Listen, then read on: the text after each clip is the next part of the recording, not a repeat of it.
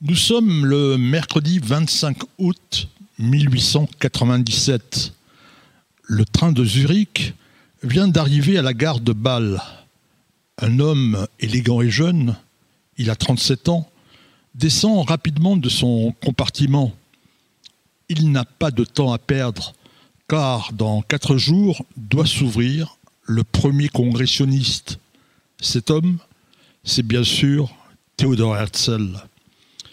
Il est né en 1860 à Budapest, la capitale de la Hongrie. Les antisémites la surnomment euh, Judapest, car les juifs y sont nombreux. Herzl s'installe ensuite à Vienne, où Karl Luger, un homme politique ouvertement antisémite, sera élu le maire en 1897. Herzl retrouve l'antisémitisme à Paris en 1891 il est nommé correspondant de la Neue Freie Presse. C'est le principal quotidien de l'Autriche-Hongrie.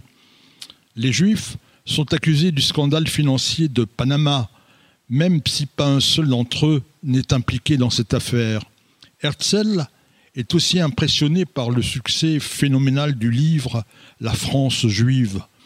Il est écrit par Édouard Drummond, qui lance avec succès un journal anti-juif la libre parole.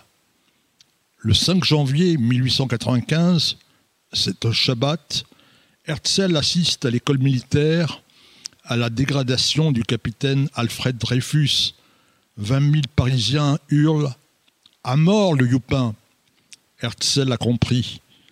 En 1896, il publie son livre prophétique L'état des Juifs, qui dit tout dans son titre.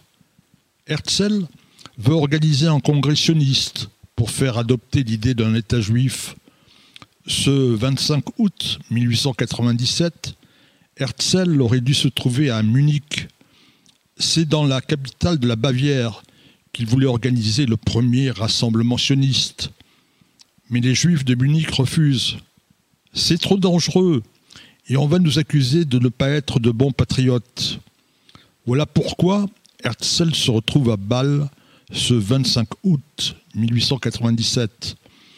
Il va déposer ses bagages à l'hôtel des Trois Rois. Il sera ensuite dans les bureaux que la municipalité a mis à sa disposition. Mauvaise surprise. Il découvre que c'est la boutique d'un tailleur qui a été vidée. Puis Herzl va voir la salle qui est prévue pour la réunion. Nouvelle déception. C'est un café-concert. Finalement, Herzl obtient une salle au casino municipal. Les 208 délégués commencent à arriver. Ils viennent en majorité de l'Europe centrale et orientale. La plupart ont voyagé en troisième classe.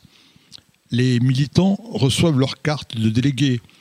Elle représente un agriculteur qui est en train de semer et le cotel.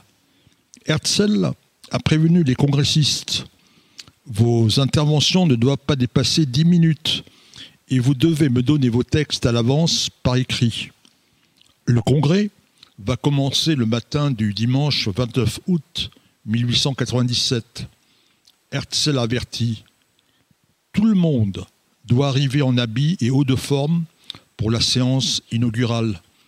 Les délégués venus de 16 pays ont dû se précipiter dans les magasins pour louer des vêtements. Le congrès est ouvert par le doyen d'âge. Euh, c'est un roumain, Carpel Lip, mais il ne s'arrête pas de parler. Au bout de 30 minutes, il appelle Herzl à la tribune. Herzl annonce La seule chose dont nous avons besoin, c'est une patrie. Au terme des trois jours du congrès, les délégués élisent Herzl président de l'organisation sioniste. Ils adoptent le programme de Bâle, dont le but est révolutionnaire. Le sionisme vise à établir pour le peuple juif une patrie en Palestine qui soit garantie par le droit international. Le 31 août, Herzl annonce Le premier congrès sioniste est terminé. Ces paroles sont couvertes par des applaudissements qui durent près d'une heure. Les militants tapent du pied sur le sol s'embrassent, chantent, dansent. On entend même certains hurler L'an prochain à Jérusalem. Herzl est épuisé, mais il a réussi. Le sionisme est devenu un mouvement politique et la presse internationale en parle. Le 3 septembre, dans son journal intime, il écrit À Bâle, j'ai créé l'État juif. Si je disais cela aujourd'hui publiquement, tout le monde se moquerait de moi. Dans cinq ans peut-être, dans cinquante ans sûrement, tout le monde le reconnaîtra. À quelques mois près, la prophétie de Herzl va devenir une réalité. Le 29 novembre 1947, l'ONU vote le partage de la Palestine en deux États, un juif et un arabe. Le 15 mai 1948, David Ben Gurion proclame la fondation de l'État d'Israël. Theodor Herzl est mort le 3 juillet 1904, près de Vienne. Il n'avait que 44 ans. Le 17 août 1949, son corps est transféré au mont qui porte désormais son nom, le mont Herzl, à Jérusalem. Herzl avait dit Si vous le voulez, ce ne sera pas un rêve. Le peuple juif, le mouvement sioniste ont réussi. Israël est une réalité solide et éternelle.